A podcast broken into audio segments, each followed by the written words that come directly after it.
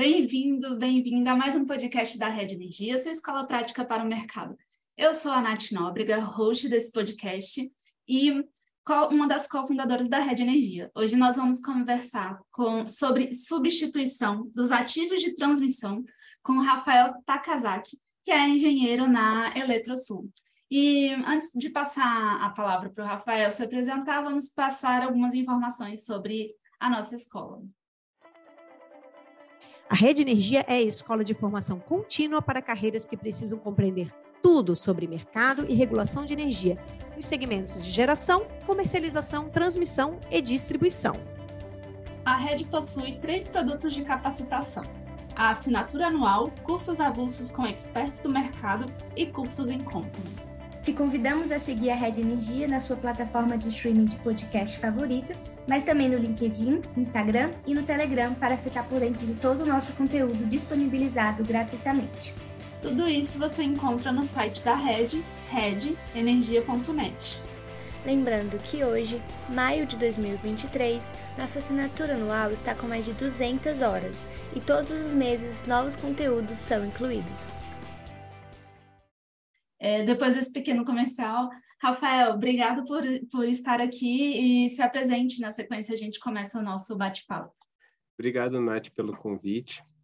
É uma honra estar participando aí do podcast de vocês. Eu já assisti alguns e, coincidentemente, quando eu comecei a assistir, acabou aparecendo o convite para participar do programa também. Legal. Bom, é, eu... Bom, meu nome é Rafael Takasaki, né?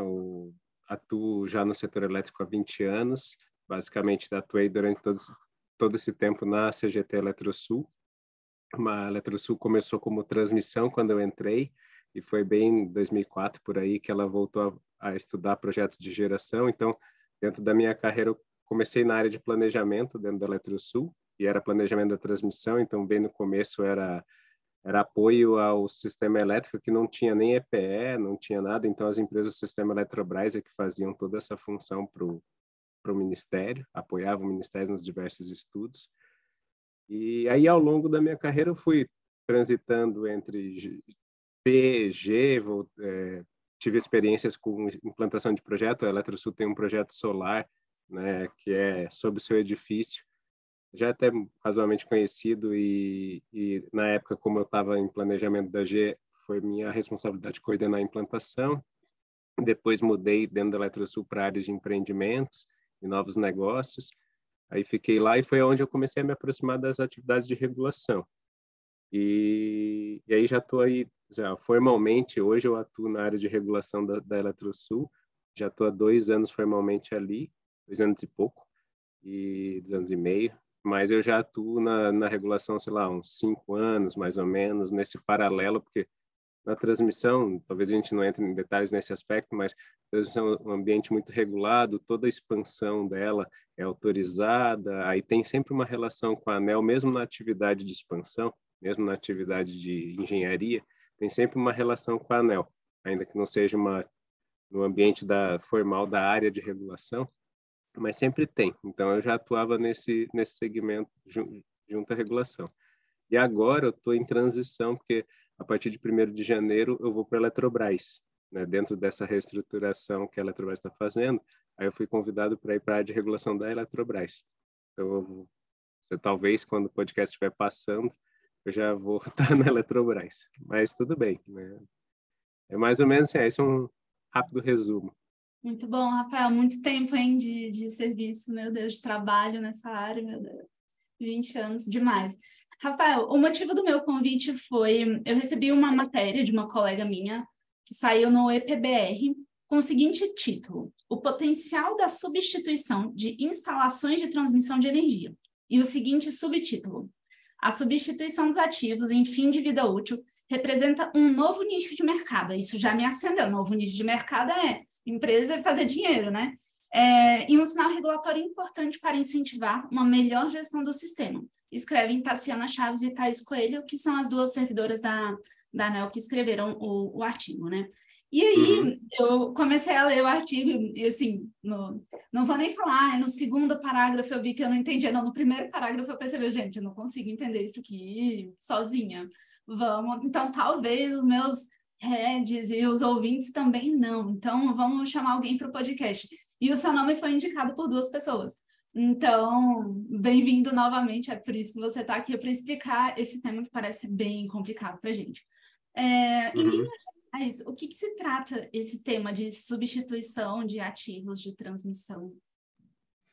Então, eu vou tentar fazer um, um, rápido retorno só para entender o negócio né, de transmissão. Então, o negócio de transmissão, ele basicamente ele está estruturado, estruturado em dois grandes pilares. Operar, é, assim, é um negócio de prestação de serviço público, né? E, e ele se estrutura em operar e remunerar o capital. Né? Basicamente, essa é a forma. É, se a gente for olhar para os outros segmentos, que às vezes até tem, tem é o segmento de transmissão, talvez é, tenha menos, tem menos discussão no, ambiente, no, no, setor. E talvez por conta disso que talvez você conheça menos, né? você está mais ligado à geração, comercialização. A transmissão, digamos, é um negócio mais estável. E, e se a gente olhar, assim, basicamente é um serviço de fio. Né? É um serviço de dali prestando serviço público a, a, a partir de ativos elétricos. Então, a, a gente olha para a distribuição. Distribuição parece isso. Então, de fato, quando a gente olha para a distribuição, ela é predominantemente um serviço de fio. É claro que, como a gente se relaciona pagando a nossa energia por, pela distribuidora, não parece. Mas, no fundo, como boa parte das tarifas tem a distribuidora faz pass-through da parte de comercialização, etc. Então, quando a gente vê um negócio dela, predominantemente é de fio também é muito regulado, é um monopólio natural. Assim, as duas se caracterizam como monopólio natural, ainda que com uma ressalva que daqui a pouco vou destacar. E, e por ser um serviço de fio, você também tem na distribuidora grandes pilares: operação, custos operacionais e remuneração do capital. E aí, no caso da, vamos pegar assim, como é que funciona isso? Na, é, normalmente a ANEL estabelece algumas referências. Né? Em cima dessas referências você pode ganhar ou perder. Então, se você operar teu ativo mais barato do que a referência, se você fizer um investimento menor do que a referência que a ANEL estabelecer, ou teu custo, a tua estrutura de capital, teu custo de capital for menor que a estrutura que a ANEL definir, você vai estar ganhando nesse aspecto. É, a diferença básica, que talvez esse assunto da, da transmissão tá, aparece agora e distribuição o pessoal não discute tanto, é que no ambiente da distribuição, existe uma, uma diferença bem sensível, mas bastante importante para entender o que, como é que muda, por que, que ele se, se em dois pilares parecidos, mas o negócio muda um pouco. É porque na, na distribuição, ele tem esse conceito de área de concessão. Aí na área de concessão é aquele monopólio natural tradicional mesmo, assim, é, bem uma área, todo mundo se relaciona com aquela distribuidora, fica bem evidente a relação e a distribuidora ela tem que fazer os investimentos para prestar o serviço de atendimento a, aquele consumidor durante todo o tempo. Então ele está crescendo, ela tem que acompanhar o mercado, ela pega um ativo que está aqui, leva para outro lugar, se ela entender que aquele outro lugar presta melhor serviço, coloca um novo aqui. Esse ativo pode estar tá totalmente depreciado ou não, mas em todo caso ela está fazendo a gestão e se o ativo ficar totalmente depreciado, né, que é o tema ali, o que, que significa isso? É o ativo tem uma existe um, do ponto de vista físico, o ativo é, construído começa a operar, e em algum momento ele não tem mais condições de operar. Os ativos deixam de ter condições de operar ao longo do tempo em, em momentos variados. Então, tem uns que morrem mais cedo, tem uns que morrem mais tarde. Em média, eles atingem lá um determinado número, 30 anos, 25, 15. E aí estudos são feitos e a ANEL faz uma contabilidade regulatória que essa é, é aquilo que define mais ou menos, ela estabelece uma média para esses ativos e estabelece um padrão para que as, que as concessionárias é, peguem esses ativos e coloquem no seu controle contábil e façam esse controle ao longo do tempo. Então, é, se um ativo, quando a gente fala que ele está totalmente depreciado, é porque ele tá, ele superou esse tempo médio. Como eu falei, eu preciso remunerar o capital. Então, eu fiz um investimento que custa 100 e que tem 10 anos, por exemplo, de vida útil, né? Então, vida útil média, né? Ou de, de tempo, vida útil para fins de contagem regulatória. Então, eu tenho que receber 10 partes a cada ano, basicamente, desse investimento. 100, 10 anos. E essas, essas 10, esses 10 valores, eles ainda têm, incidem sobre eles a, a WOC, né, que é uma, a, a, estrutura média de capital que a ANEL remunera esse investimento. Isso acontece tanto na distribuição como na transmissão. E vai chegar um momento que esse ativo está totalmente depreciado ou seja, ele atingiu os 10 anos e ele não tem mais um valor a ser pago, vamos pensar por ele. Mas ele ainda está prestando serviço, eventualmente ele está funcionando bem, então a, a, distribuidora, a transmissora recebe para operar esse ativo, e, e, depois vai chegar um momento que ele fisicamente não opera mais. Então, Mas, esse momento... Deixa eu, só, deixa, eu, deixa eu ver se eu estou entendendo aqui, Rafael. Então, seria do interesse das empresas, das distribuidoras e transmissoras manter consigo esses, é, esses ativos já depreciados, porque elas não teriam custo de troca e continuariam recebendo pelo, pelo que já está pago. É isso? Não, não necessariamente. Não? Aí vai mudar. É, isso eu vou explicar agora, quando eu começar a estruturar um pouco as questões de modelos de negócio. Então, no caso da distribuição, ele tem esse, como ele tem que prestar o serviço, então eventualmente ele vai fazer essa conta. Ele, ele prestar o serviço no sentido de expandir o sistema para poder atender mais carga, é, ele vai fazer essa conta. Eu cheguei em um ativo que está totalmente depreciado. Como eu falei, ele não tem mais o que remunerar, porque eu já fui pago pelo sistema. Então, em teoria, se a distribuidora não tivesse que investir, se ela tivesse que só manter aqueles ativos, ela ia ser incentivada a trocar, porque ela precisa remunerar o capital. É, é na estrutura de remuneração de capital que está o risco dela, porque a outra é custo operacional e remuneração de capital. E o, o risco está na WOC, é na parcela de, de WOC que tem o risco do negócio. Então, se é WOC vezes zero, é zero. Então, há um, há um interesse da distribuidora em trocar. Só que como ela, ela, atua numa área de concessão e nessa área ela tem que fazer as expansões, as atividades necessárias, eventualmente ela faz essa conta de pegar um investimento, levar para um determinado local, é, mesmo que esteja totalmente depreciado, e pegar o dinheiro novo, investir para uma expansão, para botar uma nova subestação, um conjunto de linhas, porque ela dá conta de gerir todo aquele sistema dentro da lógica dela, ela decide é o que ela precisa fazer para atender melhor esse sistema.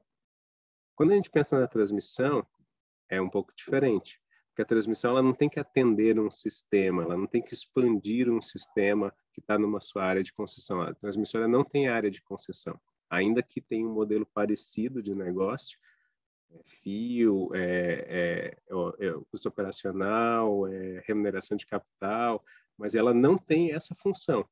E a, tanto é que, não sei se o pessoal conhece, já ouviu falar de System Price Cap, Revenue Cap. Então, a distribuidora ela está estruturada no modelo de Price Cap, porque ela realmente vai ser pago um valor de reais por megawatt ou por megawatt hora, né? Então é um preço do serviço. Esse serviço ao, aos, ao longo de quatro, cinco anos da revisão tarifária dela, a expansão do negócio aumenta, então, ela vai recebendo mais dinheiro, mas, por sua vez, ela tem que fazer investimentos também, e ela gerencia isso. E a ANEL tenta, claro, fazer é, técnicas de captura para modicidade, etc. Já no caso da transição, é revenue cap, é uma receita definida, porque ela não tem que expandir o sistema, ela não ganha por megawatt-hora que passa na linha dela. Ela ganha, eu até já vi aqui que no programa já teve um evento com o Rômulo, até que falou, falou um pouco sobre isso, é, ela ganha por disponibilizar os ativos.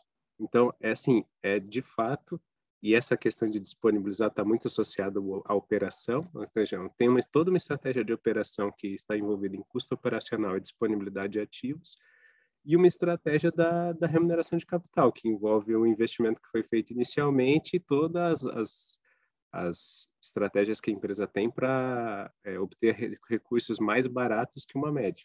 Ele vai levando assim porque ele tem uma receita fixa. Então, quando uma transmissora, é, aí a gente chega naquele ponto que você estava querendo explorar. Quando eu pego uma transmissora que tem a sua base de ativos totalmente depreciada e ela não tem essa lógica de, da distribuidora de ter que expandir, então, em princípio, ela está incentivada a trocar, porque o negócio dela está ficando, digamos, descoberto de uma receita de risco. Eu tenho um custo, eu tenho um custo de risco real, que é os riscos do negócio como um todo, mas eu só estou ganhando uma parcela de custo operacional aqui. O custo operacional não me paga risco. Então, eu preciso substituir o ativo para ganhar uma parcela de risco. Só que aí tem mais um detalhezinho, né? A transmissão tem uns detalhezinhos, tem umas regrinhas, né? É, existem hoje no, no setor dois tipos de, de contratos de transmissão. Contratos que a gente chama de licitados e contratos que a gente chama de prorrogados. Prorrogados pela Lei 12783, né, nos mesmos moldes lá da, das usinas de cota, né, que também foram prorrogados. Estes contratos prorrogados, eles têm uma lógica de controle da base contábil que se assemelha muito da distribuição. Então, estes contratos, as transmissoras dessas concessionárias têm esses contratos de concessão, tem sim uma, um incentivo regulatório à substituição, então logo o ativo vence a vida útil, porque ela fica com uma ela fica descoberta de uma receita de risco. Ela tem um custo de risco real, mas não tem uma receita, receita que cubra isso. Ainda que o ativo esteja bom, tecnicamente bom, mas não faz sentido, a gente já discutiu isso com a ANEL, às vezes as pessoas acham que, ah, mas o ativo tá bom, não deve substituir isso. Cara, mas o negócio está estruturado dessa forma, entendeu? Você estruturar um negócio assim, então não faz sentido. Que, onde é que vai entrar o risco? A gente até fez propostas para cobertura desse risco com um custo mais módico, mas eles não aceitaram. Então, no final da história, há um incentivo à troca. Já os contratos licitados têm uma outra lógica. Os contratos licitados eles têm uma lógica da prestação de serviço pelo tempo do contrato. Então hoje a ANEL entende, ainda que tem algumas divergências de algumas transmissoras, mas assim a ANEL entende isso de uma forma muito clara que você ganhou um contrato de concessão para implantar aqueles ativos e operar eles em 30 anos e se tiver substituições intermediárias, eles têm que estar na tua conta e depois do contrato de concessão, aí sim vai se avaliar o quanto que tem de base não depreciada que ainda precisa ser indenizado eventualmente.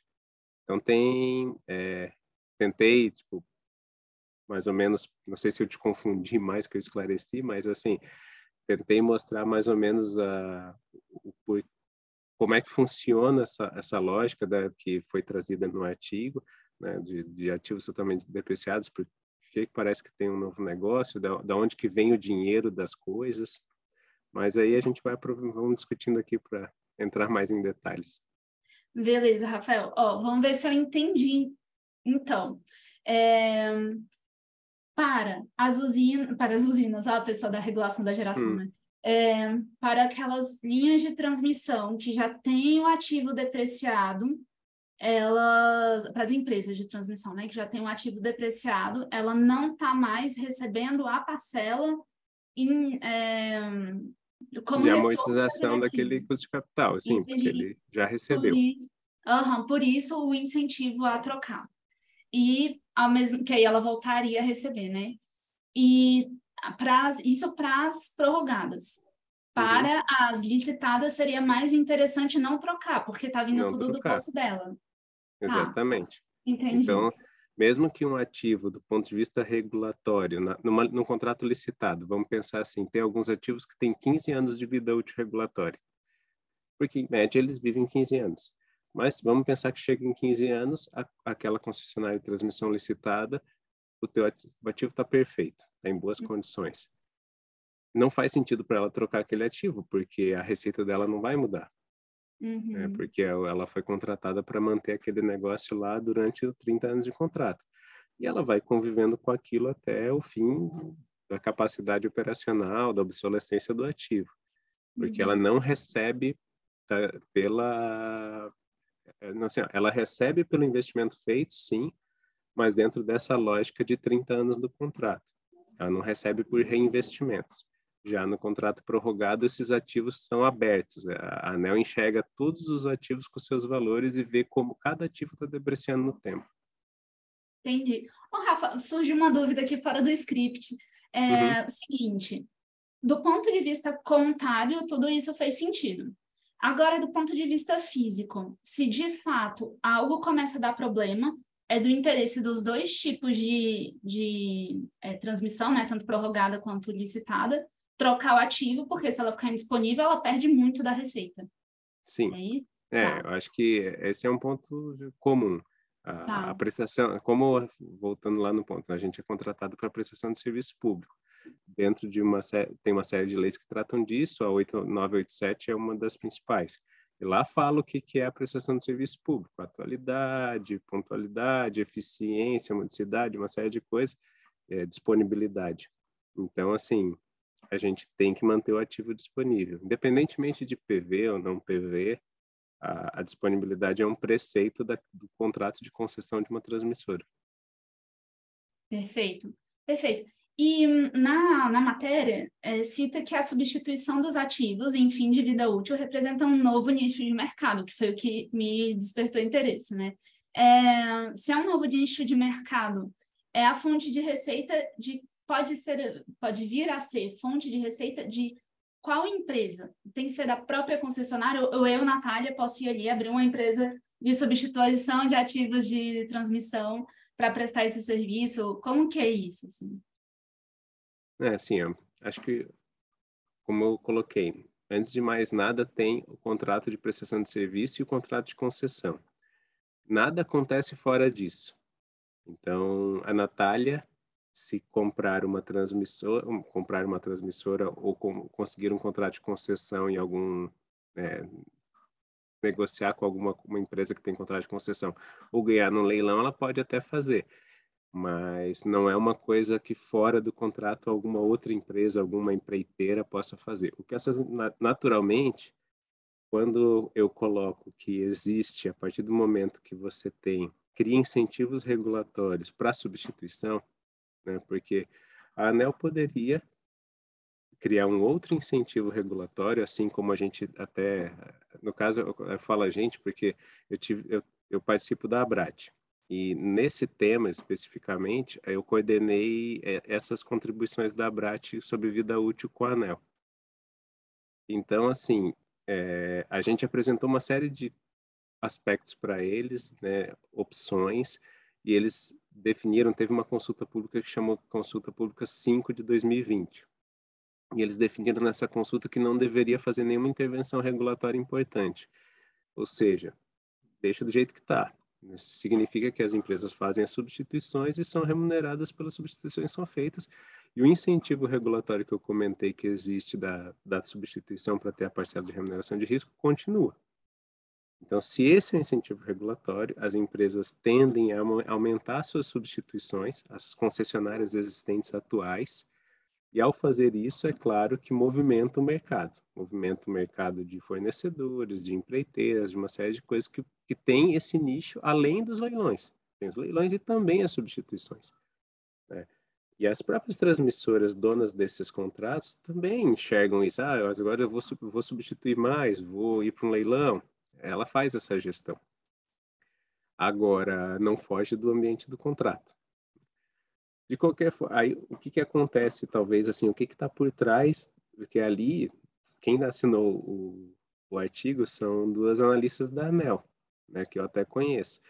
Então, o que, que também está por trás é uma visão da ANEL de que eles entendem que esses ativos possam ser licitados. Ou seja, eles retiram, eles, inclusive eles falam isso no artigo, eles retiram do contrato de concessão atual uma eventual substituição e, e licitam essa substituição.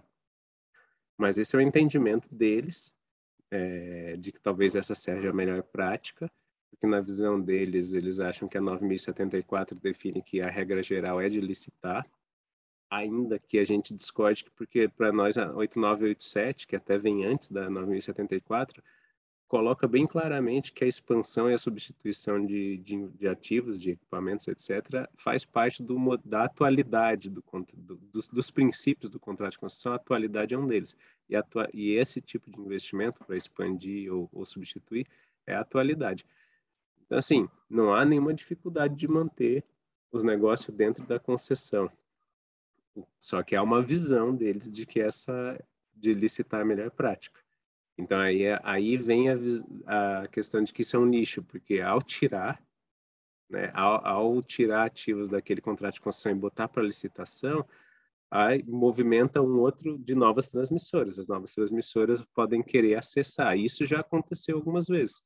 Já tiveram, já tivemos dois dois processos mais importantes que envolvem duas subestações importantes antigas do setor nascem, né? Tipo, tem obras, digamos, que nascem como substituições por fim de vida útil, tanto a CETEP, dona do subestação centro, como a, a hoje a CPFLT, né, antiga CE, dona das, da subestação PAU 4, que está no artigo, inclusive, elas propõem substituições por fim de vida útil.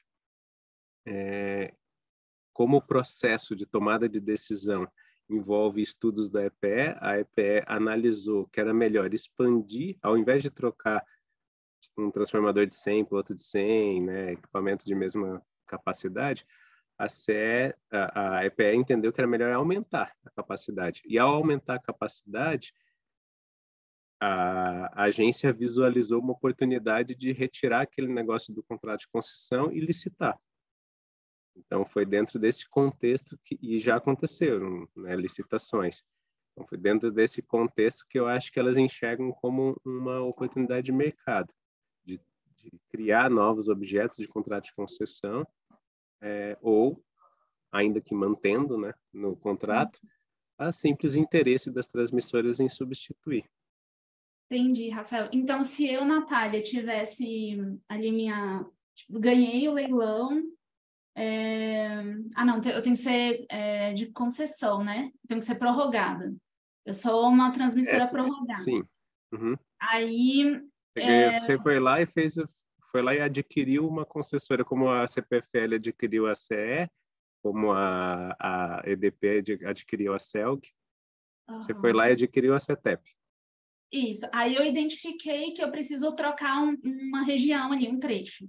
E aí eu vou fazer uma licitação para ter uma outra empresa conectada em mim. Não, prestar... você não. Ah. Você vai ah, propor tá, para o NS a substituição dos seus ativos. Aham. Uhum. Assim, ó, NS, eu preciso substituir os meus ativos. Uhum. Eu acabei de comprar a CETEP aqui, fiz uma nova avaliação e cheguei à conclusão que que eu preciso trocar alguns equipamentos nessa subestação. Aí você propõe isso para o ONS. Aí o ONS, é, junto na análise com a EPE da substituição dos, desses equipamentos, podem chegar à conclusão de que, olha, Natália, você, tava, você tem uma subestação aqui, você queria trocar dois transformadores de 100 MVA por por um de por dois outros de 100 MVA, a gente chegou à conclusão que é melhor fazer o seguinte, vamos aumentar a capacidade da subestação, vamos botar de 200, mas assim, como é 200, então não basta só trocar o transformador, tem que trocar um monte de parafernália, um monte de outros equipamentos associados. E já que ficou um negócio legal, ficou maior o escopo, a gente vai tirar esse negócio de você e vai licitar. Ô, Rafa, Aí... Uhum. eu entendi. E agora sim, Aí você... Uh, aí você fica com alguém lá. Tipo assim, tipo assim, putz, eu acabei de comprar, né, de fazer uhum. um investimento para fazer substituição, e agora fico sem esse escopo contratual. É, fica sem até a possibilidade de ter essa remuneração, né? Também. Aí você não vai fazer o investimento, não, a, a, não ser que seja uma, tipo, a não ser que se, a, se apresente uma situação absolutamente crítica, que se você não substituir o ativo, é, algo severo acontece, uhum. e aí eles podem até mudar de opinião, mas se for uma coisa em termos em, no horizonte de planejamento, a tendência é que eles coloquem num processo para licitação. E aí esse esse ativo vai ser em algum momento transferido da Natália para para um, para uma nova concessionária que ganhou essa licitação. Essa nova concessionária vai ter como objeto do contrato receber esses ativos de você, e fazer as substituições, o conjunto de obras que ela tinha que fazer e depois continuar operando aquelas, aqueles ativos ao final. Então, e, e, e você não vai ter mais, você transferiu para ela, você uhum. Vai ter uma redução das, você não vai fazer aquele investimento, não vai ter aquela receita por sua vez, e também ainda vai reduzir o seu, a sua receita operacional porque você não vai mais estar operando aqueles ativos. Nossa, é, me, me parece bem ruim, assim, do ponto de vista do, do, do agente, concessionário. Né? uhum. concessionário. É. E, assim, eu, eu, com meu pouquíssimo conhecimento sobre transmissão, eu sei que ter alguém conectado em você é motivo de muita trabalheira, né? De muita discussão, de muito problema. Você acha que se, é, se enquadra esse tipo de preocupação também quando ou não? Não, eu acho que os acessantes é, é, talvez não, não são não vão ser os mais afetados num processo como esse, né? É, mas a própria concessionária mesmo, é, porque os acessantes eles, por exemplo, uma subestação, você é dono de um conjunto de ativos e os acessantes se conectam nessa subestação. E, e você está querendo trocar aqueles seus ativos, não dos acessantes. Como eles são, se conectam nessa subestação, por sua vez, alguma substituição de ativos pode ter uma troca ou outra de, de partes. Tem sempre algumas interfaces, mas elas não são uma, tão caras, não, ali não é o problema. E assim, o acessante, qualquer pessoa que assumir o seu negócio, que assumir a parte do seu negócio, ela vai ter que dar continuidade na prestação de serviço. Então, se existiam contratos, né, vamos pensar, os acessantes, se forem geradores ou, ou, ou cargas, são CCTs, ou se é uma transmissora que acessa também, uma outra transmissora que também acessa a transmissora que está sendo afetada ali pelos ativos, ela assinam CCI. Esses CCTs e CCIs não vão perder a vigência automaticamente, tudo vai se mudar. Haverá uma transição, a pessoa, a empresa que estiver assumindo aqueles ativos vai ter que dar continuidade nas condições que que estavam firmadas. Entendi, Rafael. Nossa, é interessante demais. Assim. E o argumento principal da ANEL é que para prestar esse serviço tem que haver licitação. É, eles entendem que a regra geral é uma licitação uhum. e se há a se houver, digamos, imagina que tem uma substituição de todos os ativos de uma subestação por hipótese, ou de vários, se eles enxergarem uma oportunidade, uma, uma viabilidade técnica de tirar aqueles ativos e entregar totalmente para um novo concessionário, eles acham que essa é a regra geral. Uhum. É, então, citam alguns exemplos positivos que já ocorreram, mas por sua vez existem sempre riscos né, associados a essas transições, porque, é, como eu falei lá, como comentei agora há pouco, é, as, muitas vezes a, a, esse nicho que ela fala que existe nasce da, da transmissora falando que tem que substituir um ativo. E se ela tem que substituir o ativo, é para prestar bem o serviço. Ah, no horizonte de planejamento de três anos, eu tenho que trocar. Só que o tempo da licitação, entre você indicar e a obra está passando, você está trocando de mãos, às vezes leva cinco anos, leva quatro anos. E aí, sim, ó, se acontecer uma fatalidade do equipamento falhar, que que é, você, você não fez uma substituição, você tirou do teu planejamento. Então, eu acho que, que há um, a, a meu ver, né, a, o poder concedente, ANEL, até ministério, quando, quando dá essa orientação, é como se ele valorizasse mais os aspectos do custo do que do risco. Né? E, e, a, eu, aí pode ser uma visão muito pessoal, mas assim, eu entendo que o sistema de transmissão brasileiro foi ele foi desenhado para prestar uma, um serviço de, de interligação para atender a carga e o gerador. Ele não está ali para se atender. Então, os seus custos até são módicos. Né? Se a gente for olhar em termos de impacto, ah, 10% do total é transmissão, X é tanto é geração, ah, sei lá, 45 é geração, 45 é distribuição, e 10 é transmissão.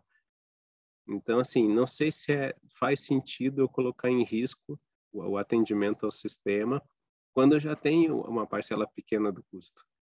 Então, isso, eu acho que isso está sendo pouco trabalhado em, em prol de um simples pensamento majoritário de que a 9074 diz que tem que licitar. Interessante. E, Rafael, isso já está válido? Se, se a Natália SA, se a Natália T quiser substituir, já entra nesse processo de, de licitação da substituição. Não? Pra, não? Como é, que vai? Existem situações, existem situações que a e o Ministério entenderam que uma substituição deveria dar continuidade. Então, assim, a transmissora faz o registro da substituição, o NS leva a análise e eles chegam à conclusão que a melhor opção é que a transmissora faça a substituição até mesmo em situações que houve acréscimo de potência. Então, a Eletro, por exemplo, teve um caso recente, um transformador de 88 MVA que, que teve sinistro, fio de vida útil e fim de vida útil técnica mesmo. Ele já estava totalmente depreciado e ainda tecnicamente ele, ele sinistrou. E tinha que trocar. E aí chegaram à conclusão que não, 88 já não era mais adequado, era melhor ir para 150. E eles autorizaram a Eletrosul a trocar por 150, não foi a licitação. Por outra, uhum. né, mas tem outras situações que eles recomendaram a licitação. Entendi. E quem decide é a ANEL? Assim, o patrono principal é o Ministério. Né? Uhum. Hoje, dentro da estrutura ali de responsabilidades, uhum. existe um momento em que o Ministério emite um plano de outorgas. E é nesse plano de outorgas que ele praticamente crava o que, que vai acontecer. Quando ele emite esse plano de outorgas, é, ele já conversou com o IPE, já tem um estudo, já conversou com, com o ANEL, então ele já tem um plano. Não que esse plano não possa ser ainda alterado, mas ele já tem um plano que já está razoavelmente alinhado ali. Entendi, Rafa. E um, o seguinte. É... Aí, só para completar, então, esse, esse, plano ele vai dizer é, ampliação. Então, pegar assim que a Natália T pediu a substituição de dois transformadores na, sub, na subestação. Onde é que você mora? Em Brasília? Em Brasília. Então, subestação Brasília, Centro, Brasília, é, Asa Sul, Brasília Asa Norte. Aí você pediu a substituição de dois transformadores e aí saiu no, no plano de outorgas ampliação substituição de dois transformadores, mais execução, não sei o quê. Se é ampliação, vai para leilão. Autorização, reforço, né, que é, essa é um, um, uma terminologia típica do setor de transmissão, reforço. Ah, então a transmissora Natália, Natália T vai ser autorizada pela ANEL a implantar dois transformadores com determinadas características e, por sua vez, essa implantação vai ter uma receita que vai fazer frente aos custos operacionais e à remuneração de capital. Legal, Rafa. Rafa, quando eu tava, quando eu recebi esse artigo, comentaram comigo que esse tema estava quente. Por que, que ele está quente? O que, que aconteceu que para mim ele, ele, surgiu agora, né? A primeira vez que eu ouvi falar uhum. nele. Por que, que, ele surgiu agora? Tem alguma discussão, alguma coisa acontecendo no, no mercado de transmissoras que ensejou essa discussão? Olha, é, eu até achava que esse, essa discussão tinha até acontecido um pouco mais lá naquele ambiente da consulta, né? Mas lendo o artigo, eu percebi que no final ele fazia um vínculo com a, a consulta pública 136 do Ministério, que fala de concessões vincendas. Fala, na verdade, de concessões que vão vencer e qual seria o plano para licitar essas concessões, ao invés de eventualmente dar continuidade ou prorrogar. E, e, e quando se fala nisso, se fala em ativos que, assim, ó, quem recebeu uma concessão em, em, em continuidade vai receber ativos velhos, alguns totalmente depreciados, outros não, e que vão ter obras para serem feitas, naturalmente, né? E se eventualmente você entra num processo licitatório desse, depois vai sendo retirado ativos do seu contrato, isso é estranho. Então, eu acho que tem a ver com isso, pelo que eu percebi mas também tem muita coisa rolando. Então, é, teve leilão rec é, recente, né, que envolvia a subestação Centro, é uma subestação da CETEP, que foi muito discutida, porque era justamente esse aspecto, tirar um, do, do, da CETEP um, um objeto do contrato de concessão para licitar, que teve como origem a substituição por ativos totalmente depreciados. Então, tem algumas coisas acontecendo, mas a impressão que eu tive foi que tinha a consulta pública 136, que estava, que, que, assim, passou por isso, mas chegou ali e parece que fechou com isso, com esse, com essa abordagem. Então, eu fiz esse vínculo quando eu li. Entendi. Interessante, Rafa. Assim, é, das, das perguntas que eu tinha no script, você acabou respondendo tudo, foi ótimo. Estou muito feliz que eu entendi o, o problema, entendi o contexto. É, e aí, como uma pergunta final, claro, se você quiser é, complementar alguma das coisas que você falou e tudo, fica à vontade. Mas como uma pergunta final, é, queria saber em com que, que, por exemplo, os meus heads, né, os nossos alunos da rede poderiam trabalhar em transmissão, o que, que é legal, o que está em alta, o que, que, o que, que é desafio intelectual na transmissão, assim, você que está tanto tempo nessa área, poder dar dicas. Não, esse é um tema que eu acho que é bastante importante, assim, acho que esse já está é, tá bastante em alta, porque as, as empresas têm intenção de substituir, toda vez que faz esse movimento, a, a NEL reage, você tenta se proteger, você tenta defender seu, o seu negócio também. Então, acho que esse é, é, um, é um tema forte agora, mas é claro que fica um pouco mais concentrado nos contratos de concessão que tem essa característica, né? Naturalmente. É... Em paralelo a isso, deixa eu ver, pensar assim, alguma coisa que também afete bastante contratos. Acho, acho que revisões, assim, as, tem alguns assuntos né, que são corriqueiros no sistema de transmissão, são reajustes anuais, revisões tarifárias, que sempre fazem é, relação com o negócio, porque estão sempre ajustando receitas. Eu acho que sempre é um nicho interessante para quem atua no setor de transmissão. Se, se conseguir atuar nesse negócio, eu acho que enxerga um pouco melhor as estruturas de, de receita da empresa. E aí, e aí tem mais, assim, tem tem os aspectos operacionais, né? Agora está em discussão uma tomada de subsídio que trata da qualidade da prestação de serviço, a tomada de subsídio 23. Então, acho que de forma geral, qualidade de serviço e custo sempre está muito associado. Disponibilidade é algo que sempre mexe muito com as transmissoras, né? Como como fazer gestões e, associadas à boa prestação de serviço e Gestão de ativos também eu acho que é um tema bastante importante. Claro que gestão de ativos muita gente às vezes associa só para atividades de manutenção, né? mas eu vejo a gestão de ativos de uma forma super ampla, desde o ativo quando ele foi concebido, como ele está sendo remunerado, seus custos associados, até o seu descarte.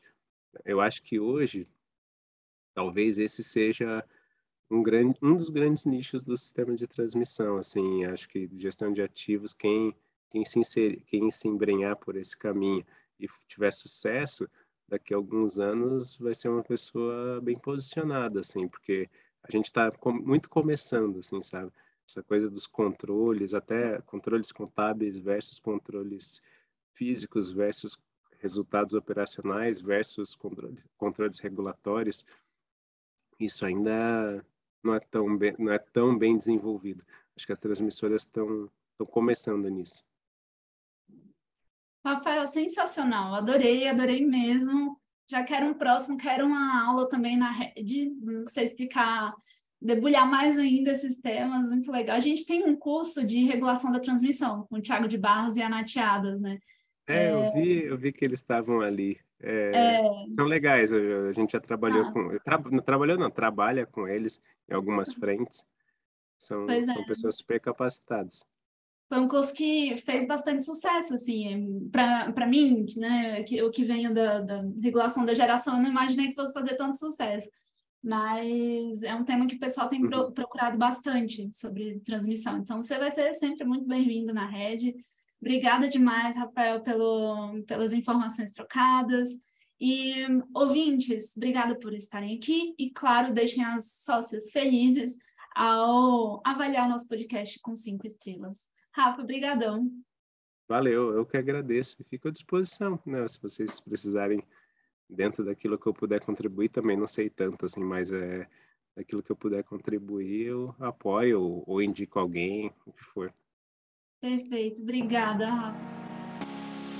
Este foi mais um episódio do Redcast, que também está disponível no YouTube e na plataforma da Red Energia. Acompanhe o Redcast na sua plataforma favorita e receba uma notificação sempre que adicionarmos um novo episódio. Se você gostou desse episódio, não esqueça de compartilhar e deixar um comentário ou avaliação. Até a próxima!